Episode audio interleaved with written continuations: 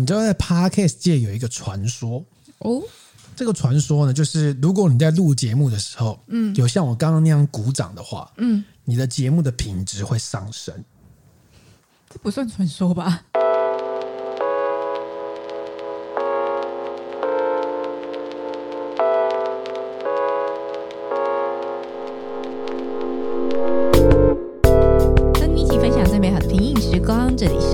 葡萄酒，这里小妖回来了。沙西布利，沙西布利。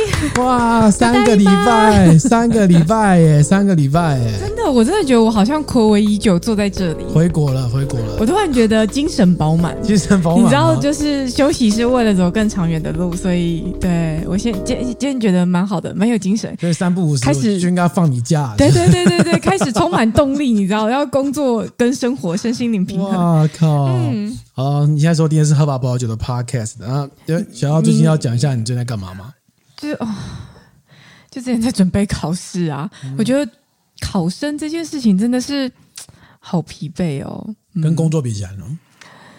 嗯，我觉得考试比较累，但是比较有趣。就是毕竟是呃，你短期为了准备考试而呃吸收了很多大量的资讯，那考后之后就可以稍微反复咀嚼一下，觉得哦，从中找到一点乐趣。我觉得。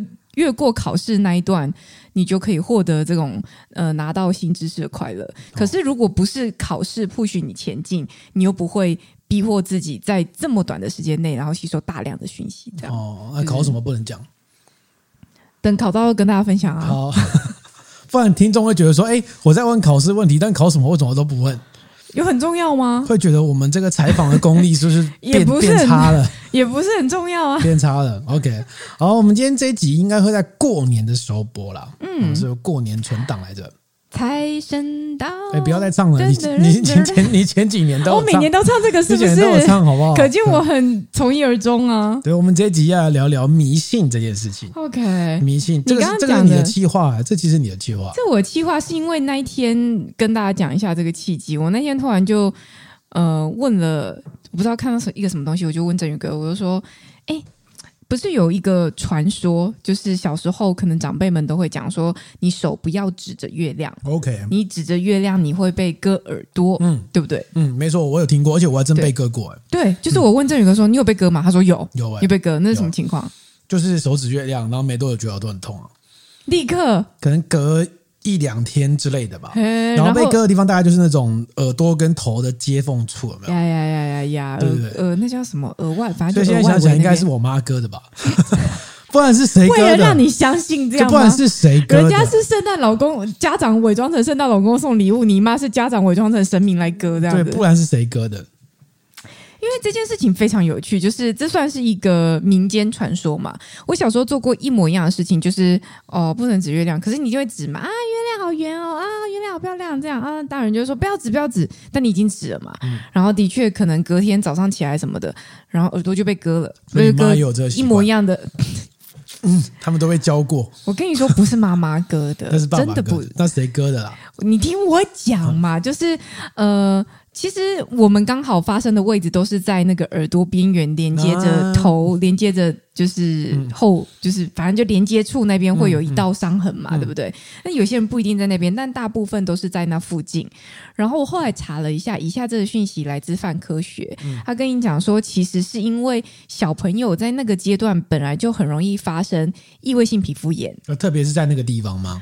呃，对，好发处，哦、所以每个他说，如果你去你去大量的调查，说你被割的样貌呢，其实每个人被割的样貌会稍微略有不同，但我刚好我们是一样的。他不是，他不是被割，他是发生皮肤炎的地方。啊，对对对，发生皮肤炎的地方，好像被割。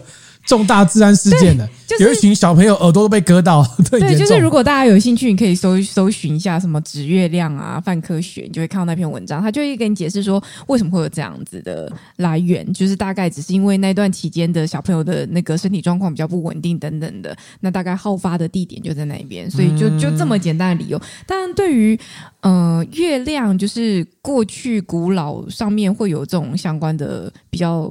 崇拜或者是忌讳或者是等等的这样子交错而成，然后造就了这样子的一种迷信或者是传说啊，所以很有趣哎、欸，就是我我就想说，怎么可能？而且更有趣的是，你知道怎样？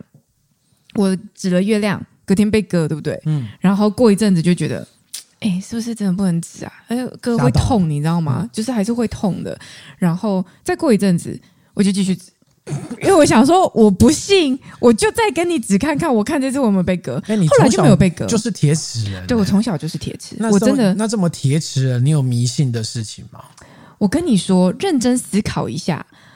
有一件事情，我觉得好像算是有一点迷信。哦，迷信大公开。因为这件事情呢，对我从我应该从来没有说过，也没有人知道。真的，真的，而且也有迷信的地方。对，而且大家都知道，我真的就是超级铁齿，嗯，所有东西都不信。虽然牙齿不好，但铁齿。这有什么关系吗？什么冷笑话？你这段子不好。好，反正就是，呃，有一个东西我不太确定这是一个什么样的心理机制，然后我搜寻不太到，我觉得可能我关键字要再掌握一下，我不知道用什么关键字搜寻。如果听众们知道的话，可以跟我说。我觉得这应该是一个心理机制的运作，也许你知道或你不知道，我讲看看。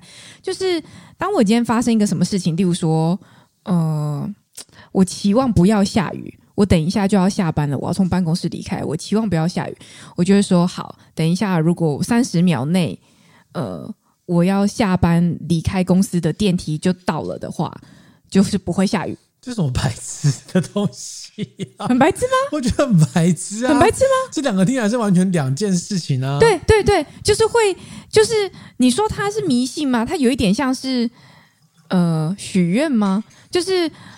好，假设我明天要有一场很重要的报告，好了，那我希望今天可以睡得好。那我就想说，好，等一下我如果可以，呃，然后你你要预测的那个东西，一定是你稍微不可控的，就是例如说，我等一下我如果可以，呃，闭着眼睛就在衣柜里面抽到一件红色衣服，那就表示我明天报告会做很好。你这是真的吗？还是只举例？就是。呃，没有是举例是举例，但我就说大概会有这种完全毫不相关的两件事连接，然后说只要我能做到怎样怎样，明天应该就会怎样怎样。但是说真的，我每次这样做完之后，我也没有回过头去 check 到底会不会发生，然后我也不相信。我其实本质上根本不相信，所以我觉得他，你说他像迷信吗？我觉得他比较像是一种许愿，就是。但这个愿望好奇怪哦。不是，我只举例，手，手段跟目的不符。对对，手段跟目的一点关系都没有，然后毫无任何关联。例如说，呃，例如说我在数车牌好了，例如说我在数车子，然后走在那个停车场上。好，等一下，我如果右边数过去，总共有十台车，我可能明天就会。呃，很幸运之类的，这种毫无毫无逻辑、毫无关联性的愿望的的许愿，我有时候会在内心有这种小小的许愿。然后我一直觉得这应该是一个特殊的心理机制的运作，但是因为我搜不到关键字，所以我暂时无法理解我的那个做法。有时候你搜不到关键字，你就不知道什么情况嘛。就说 GPT 啊，不过我觉得听起来，啊、对我应该问 GPT。我觉得，我觉得听起来这个比较像是你在生活当中去找各种可以增强自己信心的。方式对，有一点像这种感觉。嗯、那你说这就是比较偏没有信心，但是想说啊，那如果等下发生什么事情，一定会这样吧？对对对对对，比如你在用这种自己用这种鼓鼓鼓励自己，对，帮助激励自己往前走两步，对对对，有一点这种概念。所以你说那算迷信吗？其实好像不太算，因为说真的，是愚妇的状况。迷信不就是愚夫吗？愚信就是在手手段跟目的不相干的地方找理由嘛，找理由。对啊，但是你的那个你的那个找理由的理由，而且一定要不相干。绝对不能相干。通常我们那种所谓迷信，就是说，哦，你这样会发生什么危险或什么之类，可能你你勉强上好像还说得出一个可能跟鬼神有关的，但是你这完全就是一个两个随机事件放在一起，如果它连线的话，那我就会怎么样成功来那种感觉。好，我等一下录完音，我就去问 GPT，我就 忘记可以问 GPT 了，就是搜寻搜寻不到，因为有时候你一些机制，你后来发现它其实只是一些呃。就是某某某某效应或某某理论嘛，例如说可爱侵略性也是嘛。为什么看到可爱的小婴儿，或是看到你很可爱就想咬你，或什么之类的？就是我知道，嗯，就可爱侵略性。可是那个这件事情有解答我的疑惑，但是这个还没有。所以如果有人知道，欢迎跟我分享的。嗯，那你呢？你有吗？我的迷信哦，哎，我我你也有吗？有有有有，算是有，算是有。但是那迷信好像有一直在改变。呃，我我记我记忆中，这个认识你之前就就不见了。就是我有一个从小带到大的玉佩，哇，你这好 old school 哦！从幼稚园带到长蛮大的时候，是一个是一个就是观世音菩萨的玉佩，很小玉佩，哦、然后 okay 然后然后戴很久了，很久，嗯、就红色线，你知道吗？戴到我出来跑记者，可能都还在还在戴这样子。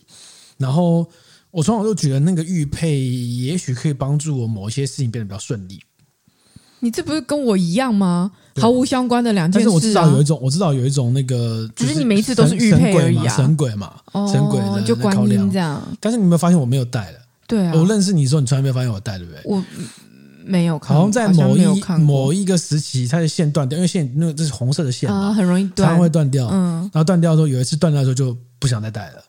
那那观音现在人呢？不知道，你们要把它收起来吗？回家，了 下班的，回天上。下班上我觉得那个没有什么关系啊，但是小时候有一个好像有个精神寄托这样。真的后来，后来到某一个时期之后就，就就觉得不好看，这是不是？我不喜欢的。呃，对，如果如果我如果我认识你的时候，你还带着那个，我我我我可能不会喜欢你。哎、欸，他这个才是迷信吧？因为一个玉佩，这不是迷信，这是这是。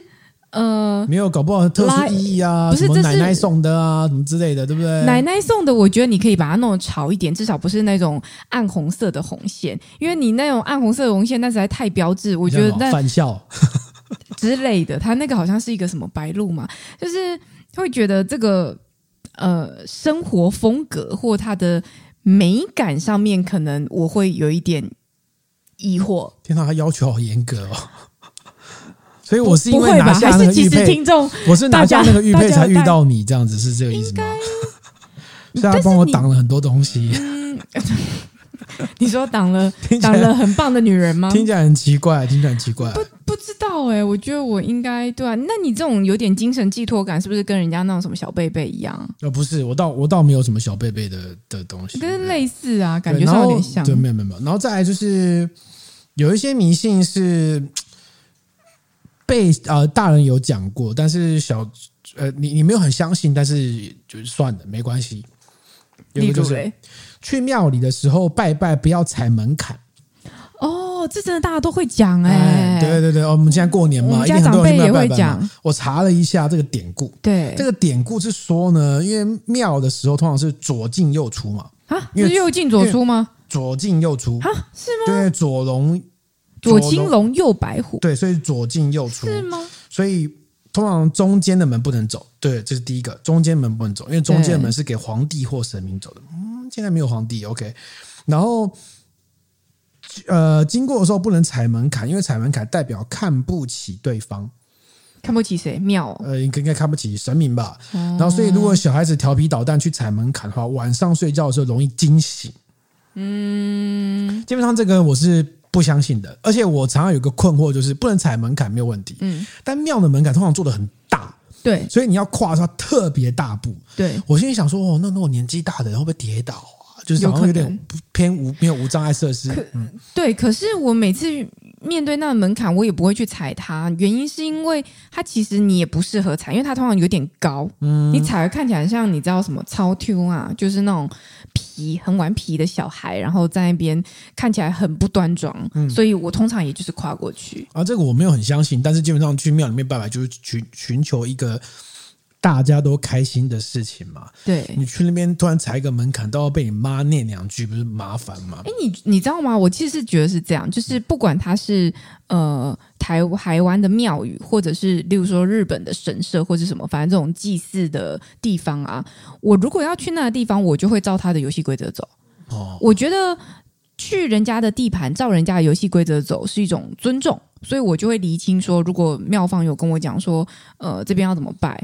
我就会遵照着他的方式走，但是你不要叫我一定要去拜，就是我是自由的，我想拜就拜。但我如果一旦去了，我就会到人家的家里，就照人家的礼俗来，这样。你这是去拜访的人家家里的心态，也是拜访，没错啊。哦、对，所以你的伴手礼呢？啊，水果啊，或是什么？对，就是我觉得我有时候觉得，后来长大后，对于这些祭祀的排斥的。主因其实是来自于被长辈的限制。嗯，你不要跟我说一定要怎么做。我如果想做这件事情，我自然就会尊重他们的游戏规则。完蛋了，完蛋，那个那个 T T 的那个影子又出现了。我本来就讲啊，对啊，OK，对。然后在手指月亮，我小时候也有。对，然后在在一个最大的迷信，应该就是所谓的犯太岁。哦，你相信这个？我并不相信，我不相信说，而且特别是在于因为年纪渐长之后，呃，我觉得这个很有趣的故事就是这样，犯太岁嘛，哦，我现在逢人便讲，就是大家说就是太岁星君嘛，那一直有人有一个说法，就是说犯太太岁这件事情，原本在古代刚出现这个观念的时候，其实是好的意思。嗯，是后来在明朝，在明朝的时候，某一个观念的转换变成是不好的意思。然后，然后，然后，所谓犯太岁的时候呢，就是它会有不同的太岁，就是说，哦，今年是什么甲子啊，什么丁卯啊之类的不同的太岁，就是今年冲到你，你就要去庙里面安太岁嘛，对哈，安太岁。然后你知道吗？坊间有一些庙，嗯，其实他会供奉太岁，我知道。然后，然后有对对，对，有一些太岁就是有一些。一般的庙教，它不是特别供奉太岁的话，通常它会有一尊神，嗯，代表就是所有的太岁，嗯嗯，但太岁其实有六十尊神，嗯，因为天干地支合起来有六十。个组合嘛，对啊，所以有一些庙很特别。有一些庙在太岁的时候，它真的有六十尊神，嗯，然后每一尊神都长得不一样，嗯，然后如果今年是某某太岁，他执行，他就那个神尊就会背一个执星带，对，好可爱，哦，对对对，执星带这很可爱。然后我大概有去查一下，嗯，这个六十尊神呢，啊，就是分别来自于六十个不同的古代的人物，哦，对，他们是真的是一个人物，哦。古代的人物，你可以把它想象成就是某个将军之类的哈，好有趣哦。然后这个六十古代人物，你听完之后，你就你就你你听完我讲，你就不会觉得怎样？犯太岁是一个不好的事情。对，为什么呢？我举个例子好了，我的那个太岁叫做金变大将军。嗯，金变就是金色的金，辨别的辨，辨别的辨，辨别的辨别的辨。好像很会讲话哎。呃呃，对，这个太岁星很有趣，就是如果你去看的话，他是一尊神，但他的眼睛长出两只手来。就是眼睛有两个手臂，长得像是手。《鬼灭之刃》里面的角色吗？你也可以这样讲，很蛮像的，蛮像的哦。它的典故是什么呢？他是纣朝、商朝时期，嗯，纣王时期的大夫，他叫杨任，任任性的任。嗯嗯。那你都知道纣王就是什么残暴啊，什么酒池肉林嘛，对不对？哈。但是这个杨任，这个这个杨任这个大夫呢，他就是直言不讳跟纣王。进谏说，你不可以这样，你不可以这样，好像你哦，什么好像我，很像你耶。对，结果他就是被纣王挖去双眼，曝尸荒野。天啊！结果就幸好你不是，就被丢到荒野的时候，就碰到某个神明经过，就觉得、嗯、啊，你这个心心里有怨嘛，他就把这金丹放到他的眼眶里面，嗯、就两个眼眶都长出小手，嗯，所以这个小手里面又有眼睛。手又眼睛越来越像鬼灭之刃，对，超级像的，对，蛮像咒术回战那个东西啊，对哈。他们真的没有来台湾取经吗？对不对？然后，所以他的这个眼睛呢，可以观天庭、看地穴，就是伊萨尔达罗，就是天空之岛跟地底，你都可以看得到，获得这个地图了。越来越想看了，对哈。所以他就拜这个神明为君，然后协助姜子牙完成任务。这样的后来发生一个战争就死掉了。哎，所以你可以理解哦，他是一个周朝时期的人。商朝时期的人，嗯嗯，然后又据说后来他在明代的时候投胎一个地方叫做一个姓金的人家，然后那个名后来获得个名叫做金变这样子，然后他在明朝时期又变成御史，又是一个负责去给人家纠正错误的官员这样子，对不对？所以后来就变成一个大将军，还知道他投胎。变成金变，我发现这个逻辑，因为为什么要有这个逻辑，你知道吗？不知道，因为啊，根据哈，我们不太平常不太看，但是还是要查一下。根据台湾命理学研究中心的解释，是因为有这个单位。太岁这个概念，其实是在汉朝的时期出现，嗯，但后来到唐朝的时期就已经推翻它跟就是每个人命运安太岁的关系，嗯，具体来说比较。有形成太岁这个关系，主要是在明朝，所以太岁的那个每个六十尊的将军有蛮多都在明朝。嗯，但你有没有发现，我的这个神，他在商朝就出现，对，爆干早吧？对啊，为什么？他大概在。中华文明出现之前就已经出现，可是他后来又要给他一个呃投胎明朝的位置，所以就自己让他给他勾了一个联系的。嗯、那你听完这个太岁星，就你觉得他会因为你不去安他，就惩罚你吗？而且为什么要安他？他不是已经结束了吗？没有，就是他，你说以他的个性嘛，他就是一个直言不讳嘛，嗯、喜欢纠正你错误的人。嗯，他会因为你。没有去安太岁就生气吗？理论上应该不会吧。我不知道为什么有人要因为没有安太岁就生气啊。哦、那再说一下你的，我也查一下你的。OK，你的太岁呢？你的执行官叫做沈星，就是神是那个姓氏神啊，对对，星星的星对？高兴的兴哦，高兴的兴，对对对对对对，他是明朝人，好像我听过这个名字。明朝他的身材不高，哎，跟你很像。OK，然后但但是强壮精悍，眼睛明亮，炯炯有神。强壮，他的眼神可以照得出人影。哇，什么意思？就车头灯，然后做事足智多谋，光明磊落。哦，然后他在明朝时期呢，就是什么盖城墙啊，抵挡了盗匪的侵犯，维护了百姓的治安呢，安居乐业的，大概是像这样，就就蛮平淡的角色嘛。哎，没礼貌。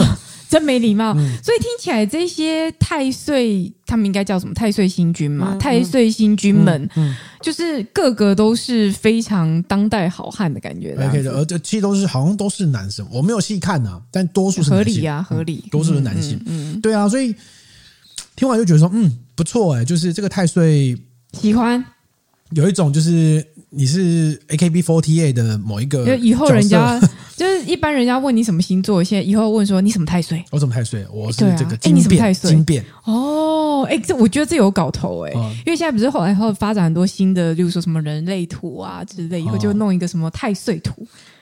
研究一下，我有我然后弄得潮一点点，弄像真三国无双这样，好不好？之类 AI 绘图有没有？就是哪个太岁啊？要干嘛？OK OK，然后出那个小商品，很有趣，公仔，我觉得不错哎。可能我不我不我想不到为什么有一个，如果家里会放一个神明，是眼睛长出两只手，里面还有眼睛，大家会大家会觉得很可爱吗？这个好像很难变得可爱吧？有点困难吧？如果他他是《鬼灭之刃》里面的角色，就变合理了。哦，那可能要动画，一窝座还是什么？我平常有平常我现在还在跑 daily 的时候，曾经有想过，应该从科学上来验证犯太岁是否存在。嗯哼，那这个最简单的方式就是统计那一年犯太岁的人，嗯，他的死亡率有没有比较高？哦，你有做这件事吗？但做不到，原因是因为我们统计各种死亡的原因是以五岁跟五岁做一个区间。但是搞不好，哦、搞不好可以，就是如果你用那个太岁的概念，你去抓五岁区间，也许可以统计得出来。我不晓得，但我有点疑惑诶，就是虽然我对这种东西不太熟悉，但是我。依稀记印象中是，如果你当年犯太岁，你要安太岁，可其实当年会比较惨的，好像是你旁边的人。为什么？就是为为什么？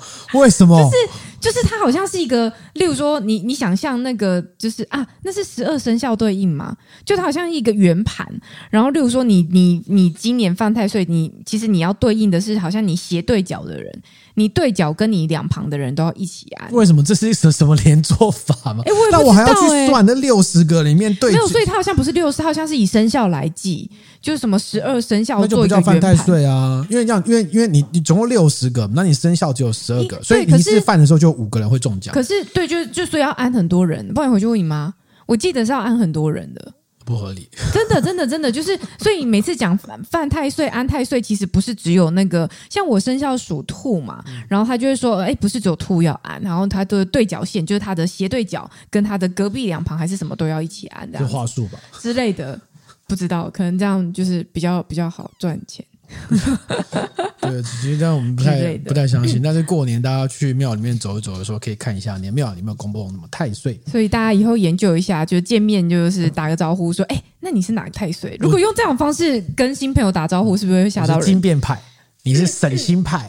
很奇怪，超奇怪的，很奇怪。可这样很有趣，因为这有六十个变化组合，哎，对，比星座更有乐趣，更有个人鉴别度，但是也更复杂一点。OK，对啊，而且然后讲到这个迷信这个故事，就想要跟大家分享一下，因为我之前看了一部剧，呃，不是不是剧，就是看一部那个 Netflix 上面的影片纪录片，叫做《重返太空》，已经很久之前了，但我不知道你有没有啊？你好像没有跟我一起看，我一起是我自己看，他就是在讲那个 SpaceX。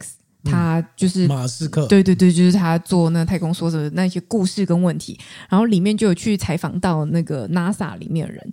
那你应该虽然好像会有点意外嘛，但好像又可以理解，就是 NASA 的人他们都其实蛮迷信的哦。对于呃，就是发射，例如说太空梭要你知道要发射的这件事情的时候，他们会有很多自己的呃仪式。有自己要做，比如说什么？譬如说，他们称这个东西叫做所谓的呃这叫什么？这叫做发射符，符咒的符，就是翻译啦。嗯、就在那部那 Netflix 上上面那部影片，他在讲，他说，呃，因为他们期望说这个火箭发射可以很顺利，所以他们就会有各式各样奇怪的仪式。例如说，有人会在发射火箭的那一天穿上一个很特殊款的袜子。就可能他平常穿素色，他那天穿一个花袜子，然后他会觉得说，嗯，这样可以带来幸运，这是他的发射服。然后有人会觉得说，他那一天发射的那一天，他绝对身上不能有任何红色的东西，因为红色就是 stop 的意思，他觉得红色带有停止的意思，所以绝对不能有。然后还有人从发射火箭那一天的前几天，就可能前一个礼拜或什么，他就说他就开始不刮胡子了。要续壶，要续到发射当天结束后才刮，嗯、就是他觉得这样会带来好运。他们统称这个叫做发射符，然后很有趣哦。还有一个我觉得最有趣的是，有一个人他说，当第他第一次在 NASA 遇到那个就成功成功让那个太空梭飞上轨道的时候啊，就是当时有一个人有一个员工，就是他们里面的一个员工，他当时的人在苏格兰，然后就这样哦。所以此后每次要发射的时候，他都跑去苏格兰。不是，他会在他的鞋底上面贴一个苏格兰的黄色便条纸，他就拿一张黄色便条纸，上面写苏格兰，就是写英文啊。苏格兰是无辜的，好不好？就是，然后就贴在自己的鞋底，表示踩在脚底下，表示因为表示他人在苏格兰。有这么蠢的事情吗？那我们是不是很幽默？那我们要去日本就贴贴在脚底下。然后你知道，就是这个影片到这个阶段的时候，那个镜头外面的人就问他，就可能是摄影师或者是导演，就问镜头内的人在讲这个故事，讲苏格兰这个人，就问他说：“所以你很迷信嘛？”然后他就说：“哦不，我完全不迷信，就这件事例外。哦”就是他们真的对讨厌的美国人，对对，就是他们都是你知道，你可以想象那种美式的腔调，可是他们真的很。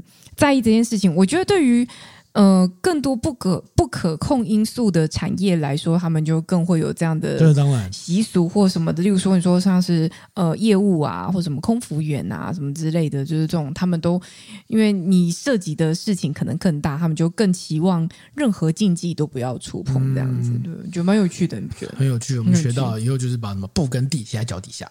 我、哦、今天去布根地，然后说你在干嘛？这拉撒娇的？听起来好发射符，听起来好蠢。他们是不是需要那个台湾的乖乖？台湾的乖乖，乖乖、哎、有。我那天昨天前天看到个新闻，说说台积电有乖乖特别版，台积电的内部商店有乖乖 特别版，好像说什么炒到价格很高，对，因为是绿色的嘛，乖乖特别版。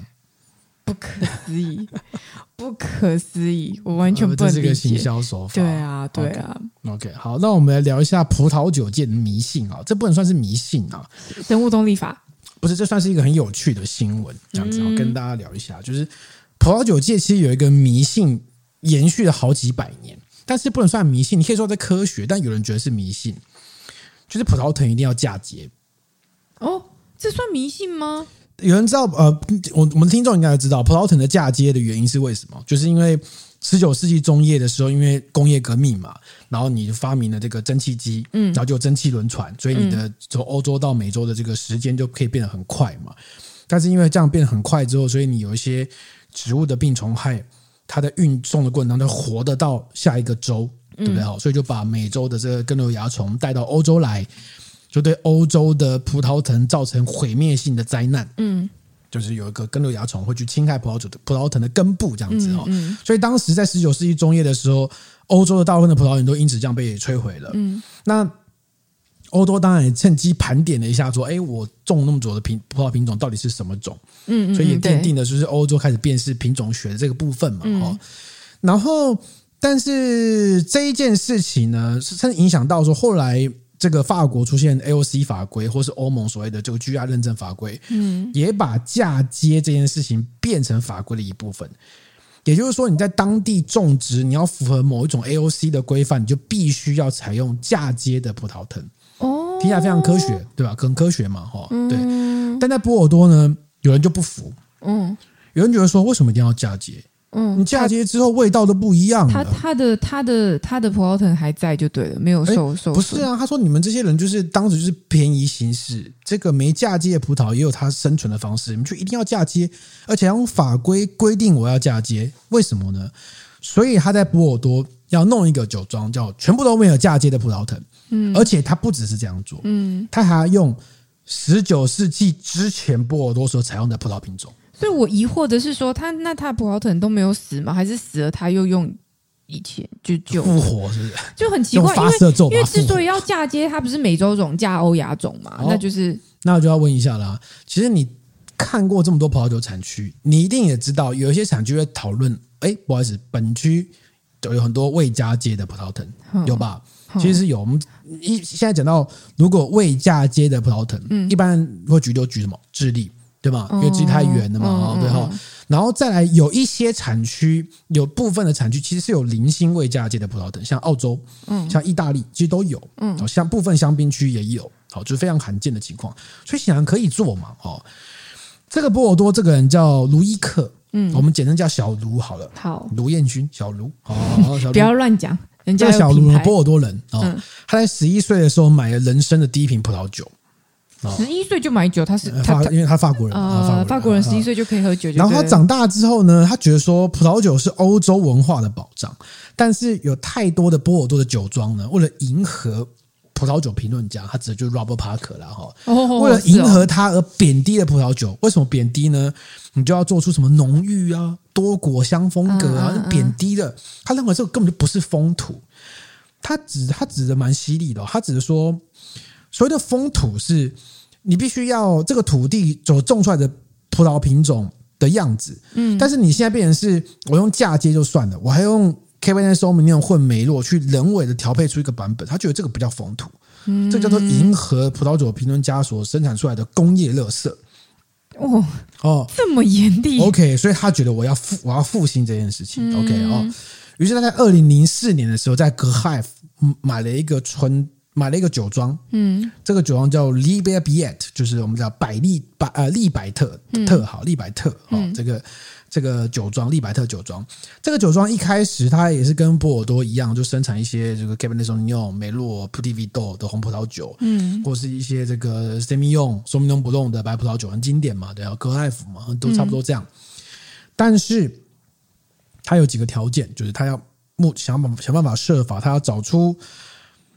未嫁接的葡萄藤，嗯，而且他要用十九世纪之前就存在在波尔多的葡萄品种，嗯，于是他二零零四年开始之后，他就开始努力往这个方向前进，嗯，而且只有符合他的品质要求才会生产酒，嗯，所以两千零四年他开始买下这个酒庄之后，他只有零六、零七、零九、一零跟一一有生产酒来卖哦，剩下的时间都没有卖哦，哦。然后这样集团开始研究说我要怎么样做出像这样的葡萄酒。第一件事情就是他找出了一些十九世纪之前波尔多在种植的葡萄品种，这些葡萄品种我一讲出来你完全没有听过，从马瑟龙啊、卡斯特、勾特、达尼库隆，你完全没有听过。嗯，它就有些品种都这些品种都比 CS 更古老。嗯，有些甚至就是来当地已经经过了好几百年的时间。嗯，所以他就开始复刻。好，复刻哦，在根肉蚜虫之前复刻。我看了一下描述啊，大概提到了点说，这些葡萄品种大概有一些是哦，有些有些黑色果实的香气啊，等等之类的哦。这这个很泛泛的描述了，泛泛描述。嗯，OK。再来第二件事情，他就要找出未嫁接的版本，所以他的葡萄园呢，慢慢就改成没有嫁接的版本，这样子。就从种吗？呃，就九把它从种。嗯嗯。然后在二零一五年的时候，是他酒庄生产的第六个年份。他终于推出了一款完全未嫁接，而且也是使用目前 AOC 所不允许在波尔多种植的古老品种。嗯，好叛逆哦！他开价，嗯，三万三千美元，也就是相当于台币一百零三万一瓶，一瓶，一瓶，一瓶，一瓶，凭什么？凭什么？是不是？对，他说。这是我的顾客愿意花钱买别人无法品尝的东西所支付的价格，就跟如果你去太空，你要花多少钱？不是，不是，不是，不是。但是我们，你喝葡萄酒，你还是会基于，例如说味道或什么。但他酿了一个人家不知道的酒，其实你也不知道味道，为什么可以卖到这个价格？稀有啊！他告诉你，现在很多人去追求老酒，但是我跟你讲，你们追求的老酒都是嫁接之后的版本。嫁接跟没嫁接差在哪里？你知道吗？根据一个学者。在那个文章上提到，嫁接跟没嫁接，没嫁接像是裸视二点零，嫁接像是戴眼镜。哦，有一个说法认为说，因为你在嫁接的时候，你的营养素那些风味物质，其实、嗯、呃没嫁接之前是直接传的嘛。嗯嗯。但你嫁接之后是接上去的，它总有一些错位。嗯。所以他们觉得说，那就是味道上会做的改变，特别是你的葡萄根又是美洲藤的葡萄根，对，他们很多人觉得味道就是不一样。而且现在你觉得没有味道不一样，原因是因为你没有人喝过没嫁接的葡萄藤。哦。因为其实我对于嫁接这件事情会不会影响风味，我其实。是也也是曾经有过这样的疑惑，欸，就是想说啊，你就全部都用美洲种在上面再嫁接欧亚种啊，如果都可以这样做的话，那。对啊，就是就葡萄藤可以种出苹果树，葡萄藤可以种出。对对对对对对，我觉得有一点有一点这种感觉，就会觉得说，所以你原来这么容易就可以这样接过来，然后你就可以，你还不是还可以换抽换不同品种等等的，这么容易哦？那我上面要接什么都可以的那种感觉。那听起来你还一直跟我讲风土，我就觉得有点奇怪。我以为他，我认知上会觉得说，他是不是应该要从根很深很深部的根这样一路一脉相承的感觉？可是你中间明明就是嫁接的，所以我其实有点困惑。风土还是来自它的土壤、矿物质、水分、气候等等造成的影响啦。好，好，我们回到这个小卢。是小卢说呢，你刚刚有提到问题嘛？就是说，既然大家都要嫁接才能够活，那、嗯、为什么它可以没嫁接？对啊，事实上，葡萄根瘤蚜虫现在还没有完全清楚哦。对，我想知道就是这个，所以还在，还在，它还在，所以大家才要嫁接啊。有办法做到。他提到的是说，跟它的土壤条件有关。因为我们刚刚提到的某些，像智利是气候嘛，或是澳洲部分的地方、香槟部分的地方、意大利部分的地方，其实都有一些很少部分的产区的某个葡萄园的部分的葡萄藤是完全未经嫁接，嗯嗯，但根瘤蚜虫却不会去攻击这个部分，为什么？他有提到说呢，某一些土壤类型可能可以避免根瘤蚜虫的侵害，譬如说像呃超过四分之一的粘土土壤。哦，可以避免呃呃呃不超呃粘我应该我我跟那意思就是粘土比例太高，超过四分之一的情况之下，很容易被各种蚜虫来侵害。但如果你是沙质的话，嗯，沙质的土壤可能对各种蚜虫来说就比较不适宜。但是沙质的土壤呢，对葡萄藤来说也比较辛苦一点，理论上是这个样子嘛，对不对？哈，然后所以他去做了一些研究，像瑞士有一些地方也是未经嫁接的葡萄。都是因为他们就种在极高的含沙的土壤里面，嗯，哦，就会造成一些影响。嗯，当然也有些人认为说，你这个嫁接就是因为你美美国葡萄，大家觉得哦，美国葡萄哦难喝，呃，更难喝，所以大家就觉得说一定不如欧洲葡萄，对哈。但有一些实验也有发现说，呃，没有嫁接的葡萄藤，嗯，它能够产生比较低 pH 值的葡萄酒。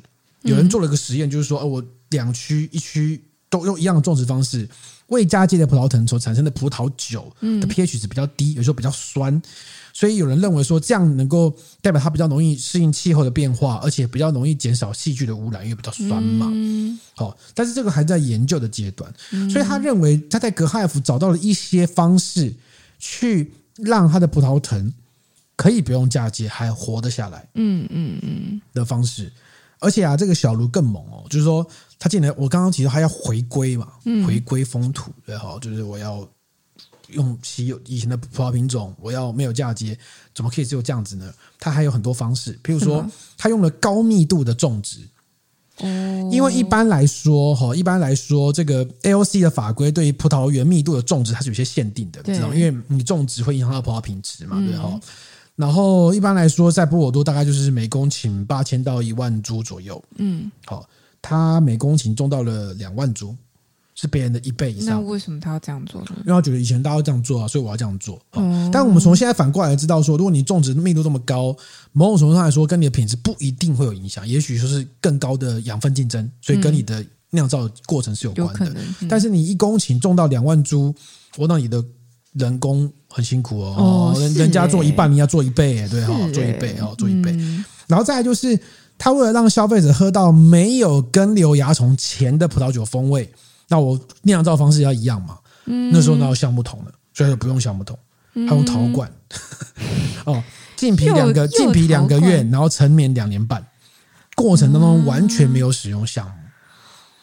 OK，这这这，其实也不是迷信，这听起来有点像他的信仰了，是不是？信仰跟迷信一线之间，一线之间，就是他觉得你也不知道这样做对不对啊？对啊，而且它产量极低哦，它的产量啊，在二零一五年的时候，它只生产了五百五十瓶，这是一个面对全世界的产量，五百五十瓶，五百五十瓶，这是什么概念呢？很少欸，像二零一八年，它只生产了一千瓶左右，所以它一瓶可以卖三万三千美元啊！而且据预测，它的酒价如果再继续这样开下去，它很快就会超过 DRC。太夸张！它现在这个价格跟 DRC 已经差不了多少了。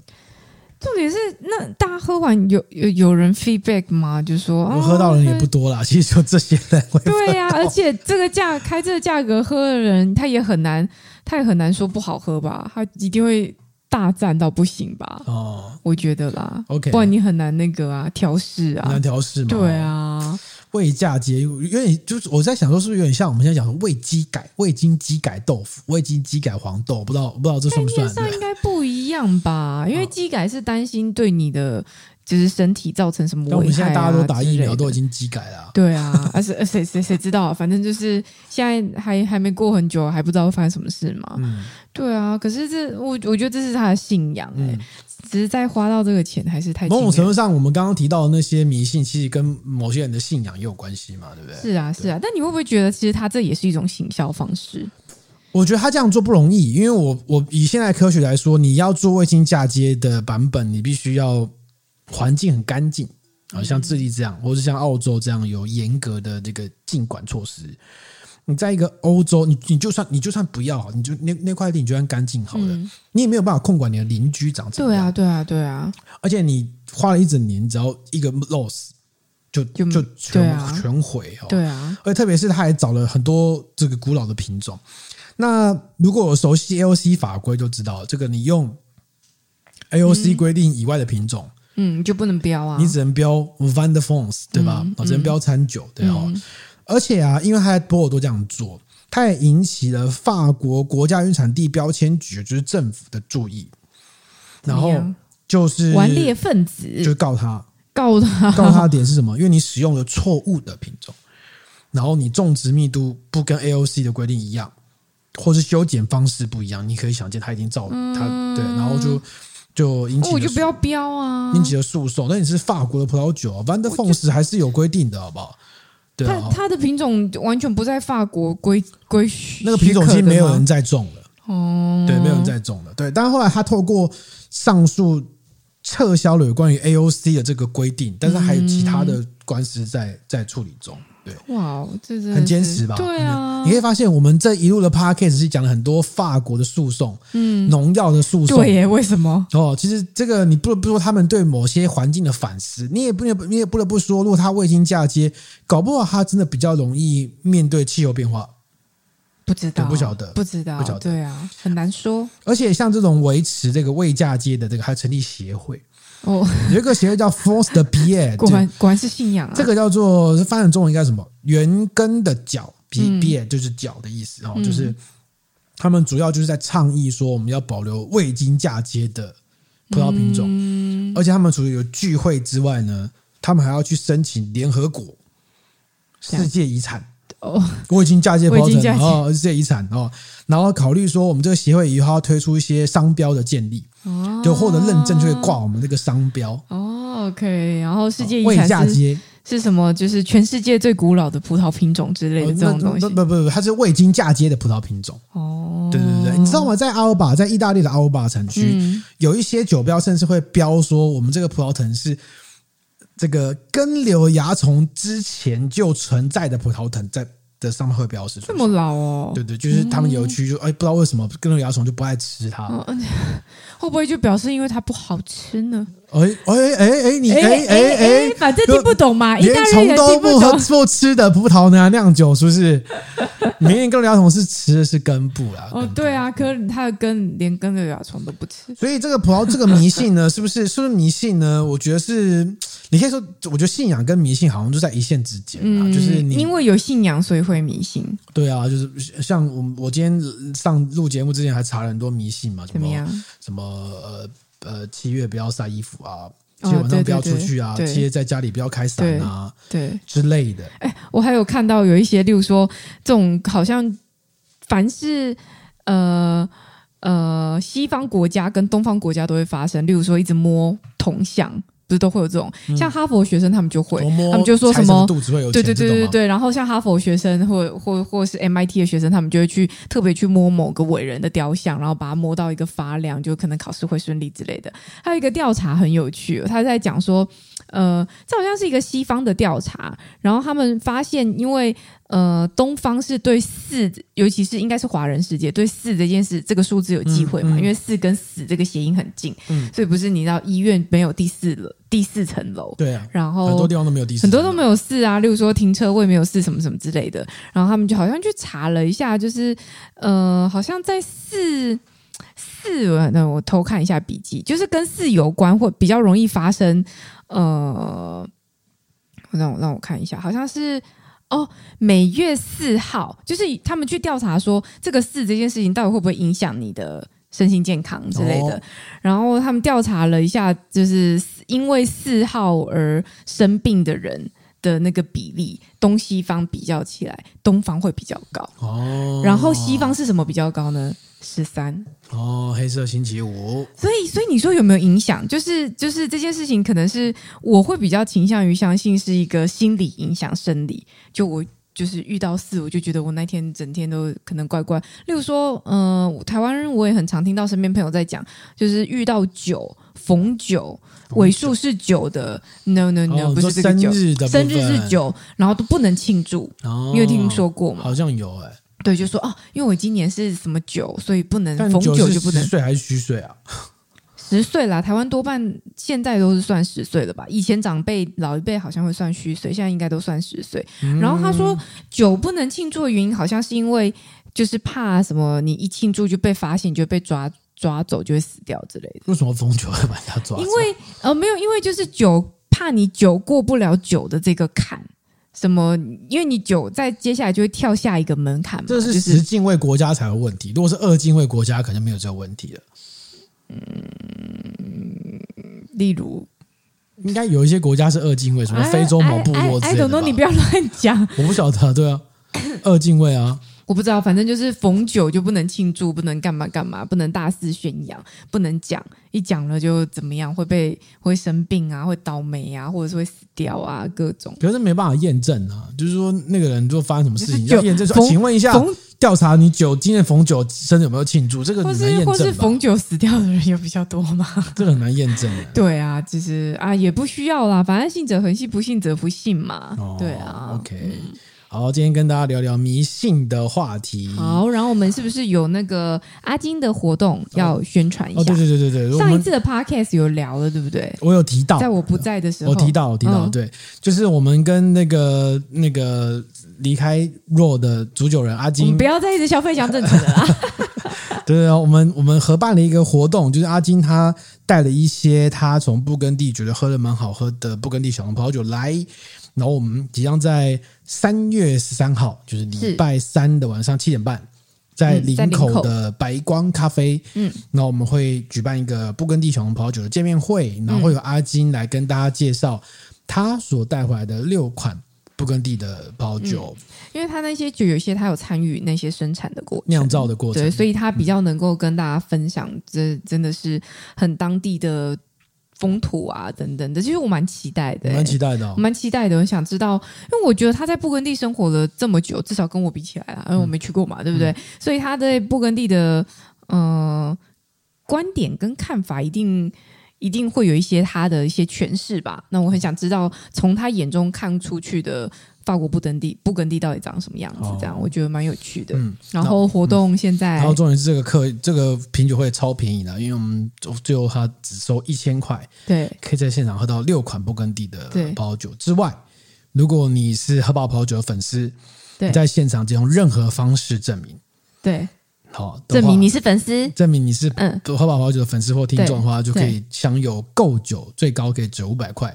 五百超划算，等于就是这个课就是半半半买半相送，对啊，应该就是相送了，基本上没有什么。对，应该没喝，没有，因为你有场地呀、酒啊。然后我们在这个白光咖啡呢，因为场地有限呢，所以它 maximum 只收到十五人。嗯嗯嗯嗯，现在好像只剩三个名额，我不知道，也许你听到这个听到这一集的时候，因为我们这集会在过年的时候播嘛。对呀、啊，你讲说，因为听到这一集，搞不好就已经订阅完了。等下就项羽啊，你可以继续，你就可以继续报名，继续报名写写表单。我们再看看阿金有没有再来。啊，如果如果这，但是我们我们不是，如果我们就给大家填表单嘛，在我们 Facebook 上面还是 IG 上面有吗？IG 好像没有，在 Facebook 我有贴限动哦。OK，、嗯、然后如果呃已经额满了，我们表单应该就直接关闭了啦，就不用让大家继续再填，因为填了就直接汇款来了嘛。嗯，然后就确认。然后我加注以汇款顺序为准哦。对啊，对啊，对啊。对 OK，好，好，如果大家有兴趣的话，可以上喝吧保酒的粉丝团看到表单来填写。因为好像有一些人说他刚好也是那一天有事没办法来，然后一直问说那还会不会有下一次？下一次，